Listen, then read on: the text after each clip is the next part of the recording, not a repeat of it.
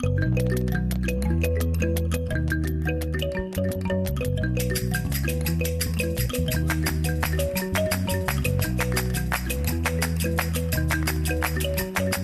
Canal Extremadura Radio, La Torre de Babel, con Charo Calvo.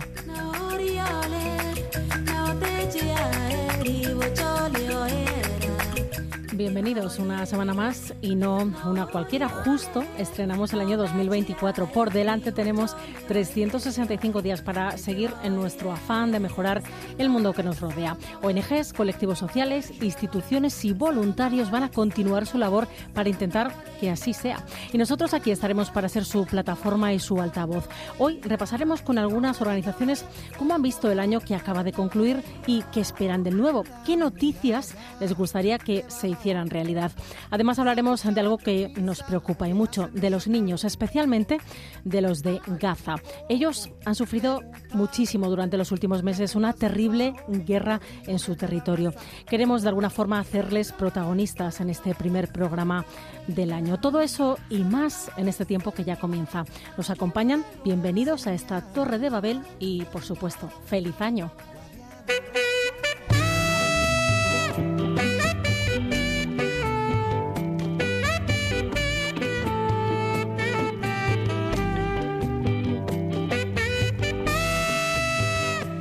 Y si algo caracteriza a nuestra tierra, Extremadura, es que es un lugar de acogida. En el año 2023, los extremeños han mostrado su lado más solidario y se han volcado con las crisis migratorias en África, la guerra de Ucrania y Palestina y con los terremotos de Siria y de Marruecos.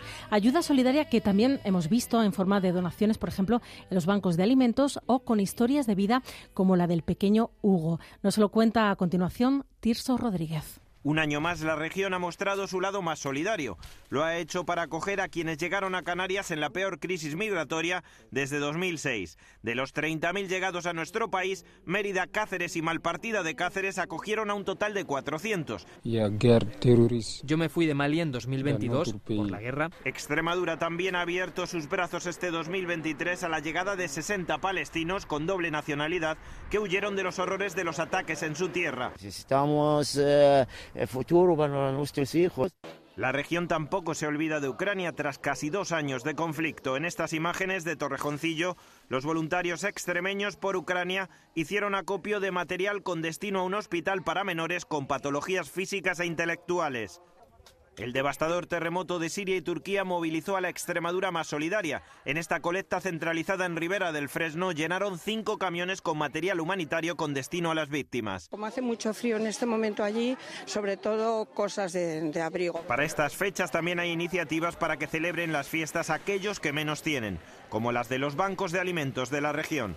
También este 2023 hemos conocido situaciones como la de Hugo Cordón, de los Santos de Maimona, que sufre una enfermedad rara y necesita ayudas para costear sus terapias. Está con fisio desde los cuatro meses. Eh, ahora ha empezado el tema de logopeda. Otros pequeños en Marruecos recibieron a los payasos sin fronteras de la región, voluntarios que les animaron tras el terremoto con uno de los mejores remedios, el humor.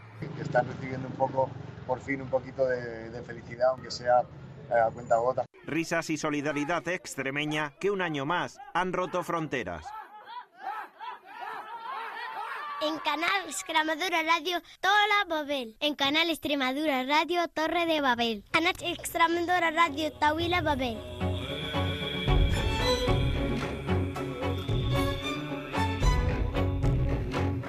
Ya han escuchado, los extremeños se vuelcan con cualquier causa solidaria. Este pasado año hemos estado especialmente pendientes de Gaza y de sus niños. Hemos convertido la tierra en un verdadero infierno para la infancia. Eso es lo que dijo la fundadora de Save the Children hace ya un siglo. Y en Gaza, ahora, en un cementerio, podemos añadir, vidas que podrían haber sido es una campaña que busca poner rostro a todos esos niños y niñas asesinados en Gaza y poner palabras a su sufrimiento, a sus miedos, a su dolor, también a sus esperanzas, con textos de reconocidos escritores y autores. La iniciativa, como decíamos, se llama Vidas que podrían haber sido. Nosotros le hemos puesto voz a uno de esos textos, en concreto al de Rosa Montero, que lleva por título Polvo de Estrellas. Puedo volar qué bien me siento. vuelo sin alas y sin peso sobre un laberinto de cascotes. Allá abajo veo a mi hermano Mahmoud y a mi madre Kaulut. Están quietos, muy quietos. Pero espera, más allá me veo a mí. Esa niña de siete años cubierta de polvo y sangre soy yo, San. Así que si yo vuelo, me imagino que ellos también deben de andar por ahí. Cada vez me elevo más. Cada vez queda más lejos el refugio bombardeado. Me expando, me fundo con el latido del universo y un cometa atraviesa mi ombligo. Estoy a punto de volver a ser polvo de estrellas. Los últimos átomos de quien fui resplandecen, todo lo veo, lo entiendo todo.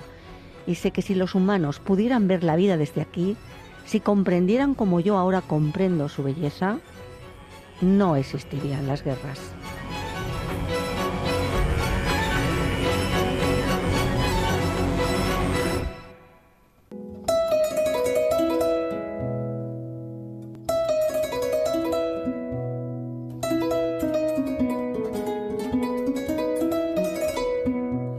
Texto le ponía voz a nuestra compañera Carmele Pellitero. Solamente en la franja de Gaza, más de 6.000 niños y niñas ya no ríen ni lloran, víctimas de una guerra de la que nunca eligieron ser parte. Precisamente hemos hablado con Arancha Osés, de Save the Children, responsable de incidencia política de programas internacionales de esta organización. Nos acompaña porque un reciente informe señala el aumento importante de violaciones grandes de los derechos contra niños y niñas en zonas de conflicto. En el año 2022 crecieron esas violaciones más de un 13%.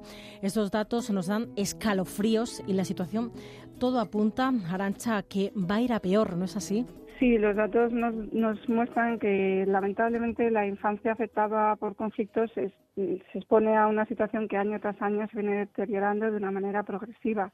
Desde que se toman estos datos desde 2005 vemos que todos los años eh, hay un aumento progresivo del número de niños y niñas afectados por violaciones graves, lo cual quiere decir que, que estamos fallando a la infancia afectada por conflictos.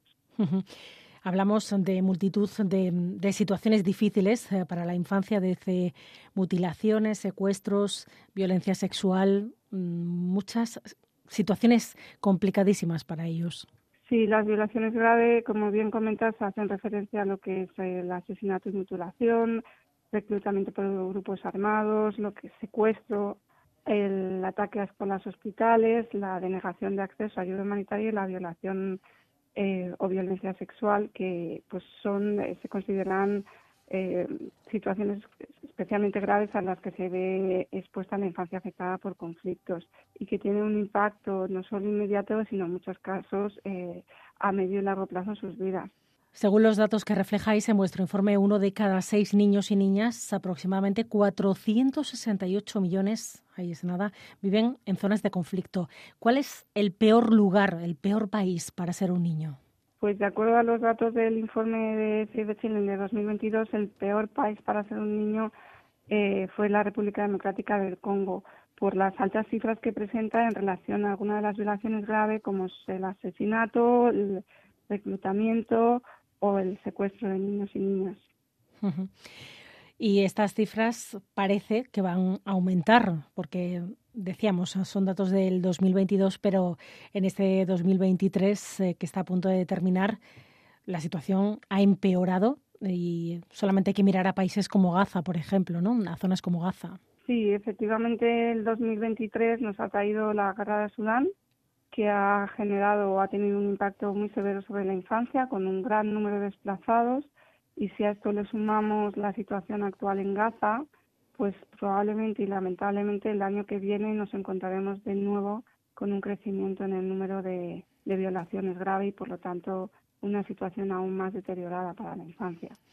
Incluso habláis de, de cifras récord, ¿no? Para ese año 2023. Sí, se esperan cifras mm, como nunca. Solamente tenemos que ver el telediario cada día para darnos cuenta de la magnitud ¿no? de, los desastres y esos conflictos que afectan a los más pequeños.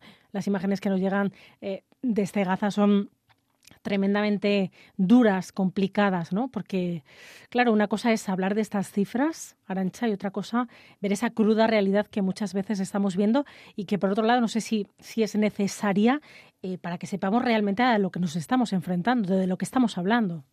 Sí, lamentablemente en estos días, pues el, conflicto de Gaza eh, o la situación en Gaza está trayendo en nuestras pantallas quizá una muestra muy visual de lo que estamos hablando, porque pues algunos países que están en este informe, como la República Democrática de Congo, como comentaba, pero también otros como Myanmar, Afganistán, no están cada día en nuestras pantallas, pero los niños y niñas de estos países se exponen igual a estos horrores. Entonces, eh, quizá lo que está permitiendo este contexto, eh, o sea, lo que nos está haciendo visible este contexto es la, dura situación que enfrentan muchos niños y niñas afectados por estos conflictos y entender un poco más la gravedad de estas violaciones que este informe pues pone de, manifiesto.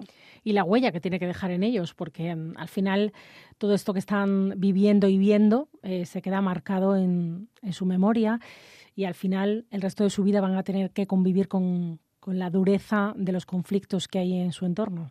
Sí, efectivamente, y por eso el informe también hace hincapié no solo en estas violaciones graves, sino también en la necesidad de disponer de recursos para trabajar y atender a estos niños y niñas para que se recuperen y en la medida de lo posible pues puedan tener una vida eh, lo más normal posible teniendo en cuenta la, el posible trauma que puedan haber vivido, las secuelas que estas situaciones puedan dejar en ellos, ¿no? Entonces es necesario trabajar con estos niños y niñas, aparte de, obviamente, es necesario que se detengan estas violaciones, es importante que existan recursos específicos y especializados para trabajar con ellos.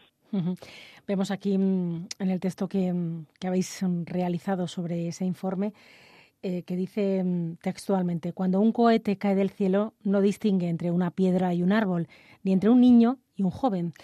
Eso lo afirmaron en el Consejo de Niños Palestinos en Gaza mientras hacíais este informe del que estamos hablando. Tremendo, ¿no? Eh, describe perfectamente todo esto que, estamos contando y hablando. Sí, efectivamente, como se, como se puede ver en el informe, pues eh, el territorio ocupado palestino ya aparece en 2022 como uno de los países donde la violación grave relativa a lo que es la denegación de acceso humanitario pues se hacía más presente, ¿no? Entonces el, el, el, dato que se recogió de las consultas, de las voces que se hicieron a los niños, hoy se nos hace muy, muy presente, ¿no? Y muy real eh, que está sucediendo con la actual escalada del conflicto allí con todos estos datos a la mano, con todas estas cifras y que, como estamos contando, detrás eh, son estampas del día a día de, muchos pequeños, su vida eh, diaria. Eh, frente a esto, ¿qué se puede hacer? ¿Qué podemos hacer? ¿Qué pueden hacer las instituciones? ¿De qué forma atajar este mm, número creciente de niños que ven vulnerados sus derechos en las zonas de conflicto? Pues eh, la verdad es que es, cierto que a nivel regulatorio hay diferentes resoluciones y diferentes acuerdos y marcos que mm, establecen un marco muy propicio para eh, evitar estas violaciones graves, ¿no? que, que, dan un marco de compromiso, de legislación, etcétera, muy amplio. Y sin embargo vemos que se siguen introduciendo, ¿no? Entonces, eh, lo primero que se puede solicitar es una implicación real de los gobiernos por cumplir y hacer cumplir los acuerdos que han firmado, el cumplimiento del derecho internacional humanitario y otros y otros eh, protocolos y normas que rigen las situaciones de conflicto, ¿no? Y también es muy importante que existan eh, una rendición de cuentas, una investigación independiente. El, el, informe 2022, bueno, todos los informes se han basado siempre en investigaciones independientes, por eso es posible que los datos eh, realmente estén, o sea, que estemos viendo la punta de iceberg y que haya mucho más detrás porque hay muchas eh, investigaciones o datos que no se pueden verificar. Este informe se basa en fuentes y datos verificados, ¿no? Entonces es importante que exista una investigación, una verificación de datos y que los que han violado o que han cometido estas violaciones que rindan cuentas.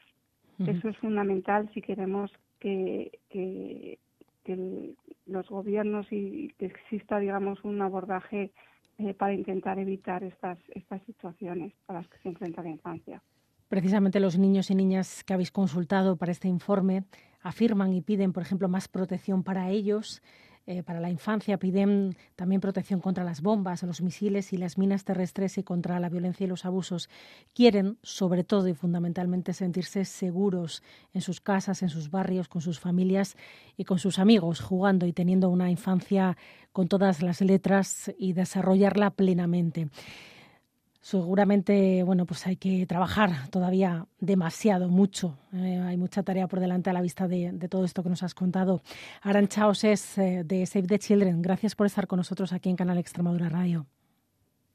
Vale, muchas gracias a vosotros por el interés.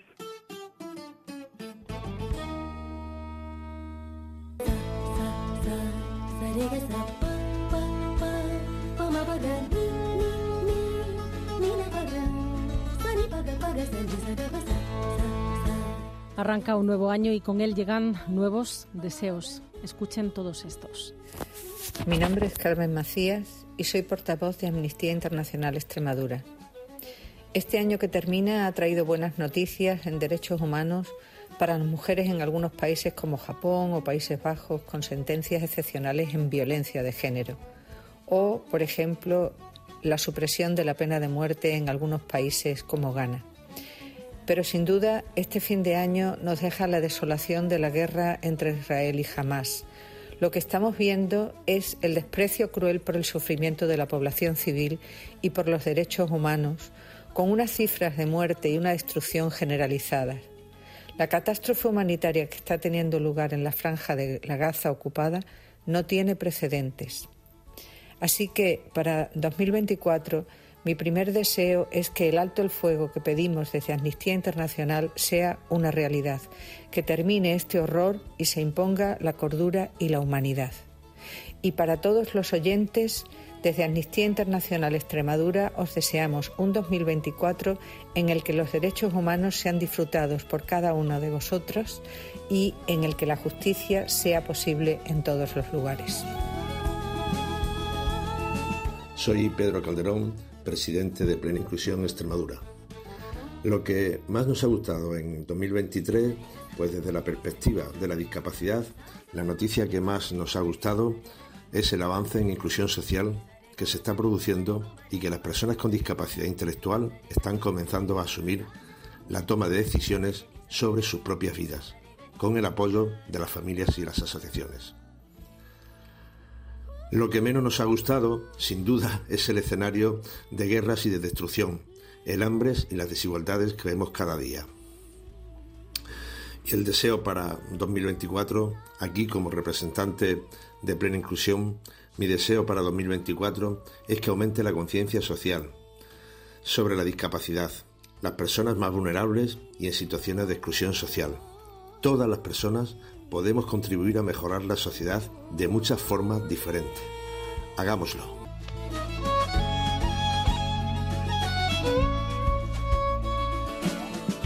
Mi nombre es Carmelo Cascón Merino y soy presidente del Comité UNICEF Extremadura.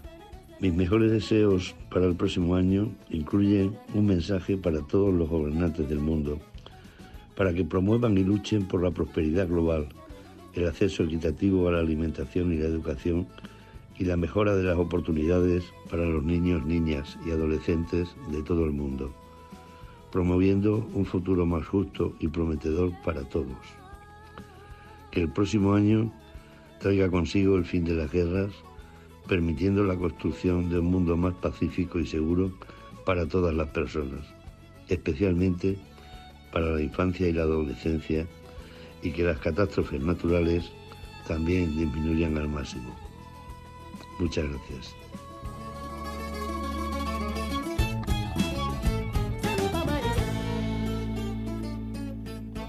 Flor Fondón Salomón, presidenta de la Asociación Derechos Humanos y de las Mujeres de Extremadura.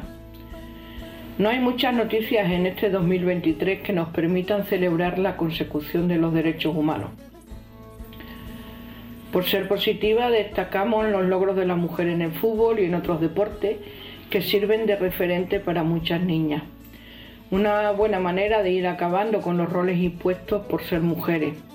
Además, quedar en evidencia a acosadores y que el machismo está presente en todas las esferas y va ligado al ejercicio del poder ha sido un buen tanto Meter un gol así a las altas esferas del patriarcado esperemos que sirva para ir ganando terreno en favor de la igualdad.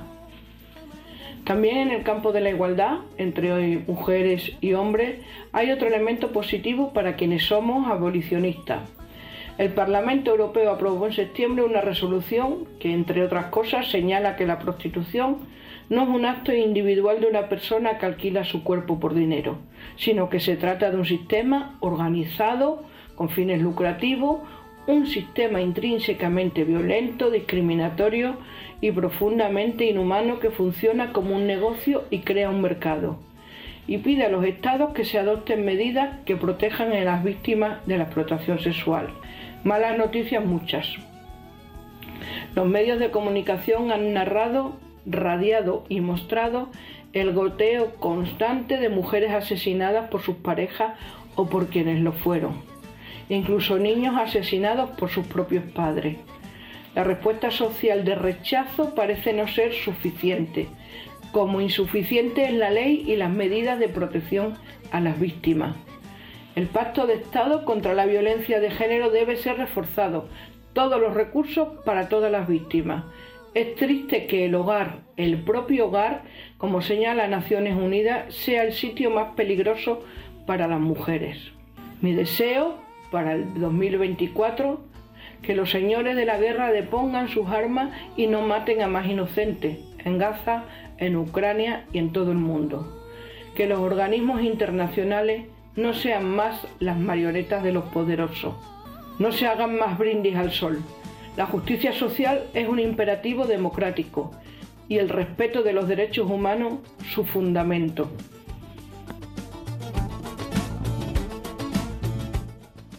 Me llamo Eva María Escobar Montaña, represento a FEDESAES, Federación de Asociaciones de Ayuda al Pueblo Saharaui y a Asociación Madras Extremadura, Asociación de Familias eh, de Acogimiento a Jóvenes Estudiantes Saharauis en la región. Eh, una de nuestras grandes alegrías de este año ha sido poder desarrollar nuevamente el programa de vacaciones en paz programa por el cual niños y niñas saharauis eh, que viven en los campamentos vienen a disfrutar de mm, su verano aquí en Extremadura para poder desarrollar una infancia con dignidad, lejos de, de esa situación tan agresiva que plantea el desierto en verano. Y mm, uno de nuestros deseos también para el 2024 sería que los jóvenes que están eh, estudiando aquí en Extremadura, jóvenes saharauis en familias de acogida, familias españolas, puedan eh, llegar a obtener la sanidad pública de la cual no disfrutan a día de hoy siendo personas refugiadas con muchísimas carencias en el ámbito sanitario eh, pues eso, eh, la petición y el deseo sería poder conseguir esa cobertura sanitaria para estos jóvenes saharauis estudiantes en Extremadura.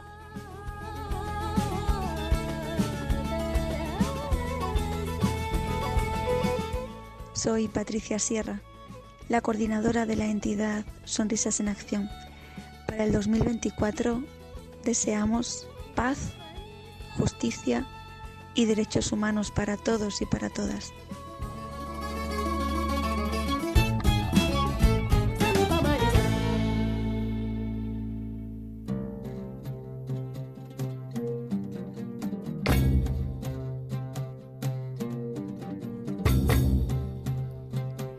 Pues hay una larga lista de encargos eh, para este año que estrenamos. Deseos y noticias que ojalá se conviertan en realidad. Aquí estaremos nosotros para contarles lo que suceda en este recién estrenado año. Les esperamos, lo saben, en siete días en Canal Extremadura Radio.